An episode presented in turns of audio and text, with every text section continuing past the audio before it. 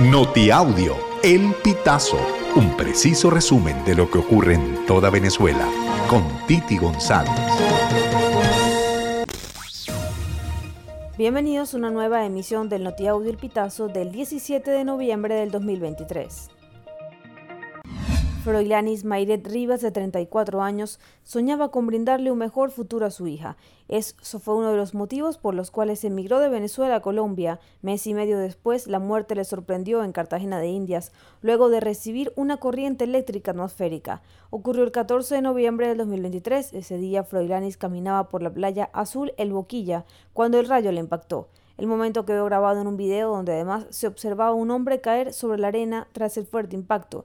Esta persona se levantó y corrió a donde estaba Froilanis para socorrerla. Sus familiares la identificaban como una mujer luchadora por su familia y que buscaba un mejor futuro para ella y su hija de 10 años de edad. El 6CPC anunció la habilitación de una nueva recurso digital para permitir la verificación de los dispositivos móviles a fin de conocer si el equipo está reportado. A través de sus cuentas en redes sociales, el organismo de seguridad hizo un llamado a los usuarios para que verifiquen dónde se encuentren los seriales email de cualquier equipo que deberían acceder a la página 6cpc.gov.be e ingresar el código que pide. Estados Unidos deportó a más de 380.000 migrantes en los últimos siete meses. Personas de Venezuela, Ecuador, Perú, India y Centroamérica fueron regresadas a su país de origen por no poder demostrar una permanencia regular en el país norteamericano. Así lo informó este jueves el Departamento de Seguridad Nacional.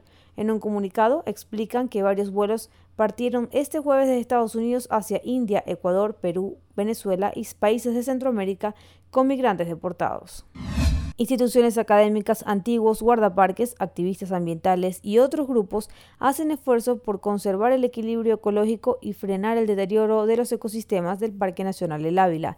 De esta forma, buscan preservar la naturaleza de los principales riesgos que enfrentan, incendios, sabanización y deforestación. Esta área protegida, también denominada Parque Nacional Guaraíra Repano, cubre un espacio de más de 85.000 hectáreas. Allí viven aproximadamente el 30% de las especies de mamíferos del país, además de un tercio de las aves, según reseña la Atlas de Área Protegida de Venezuela en 2019.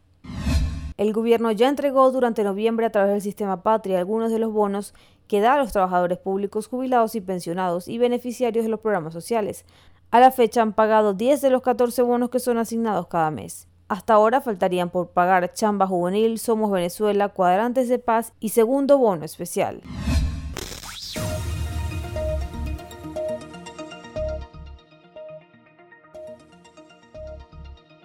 Amigos, así finalizamos. Si quieres conocer más informaciones, ingresa a elpitazo.net.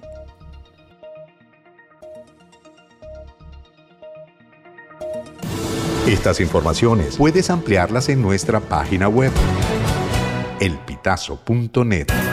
También recibimos tus denuncias vía SMS o WhatsApp a través del 0414 230 2934.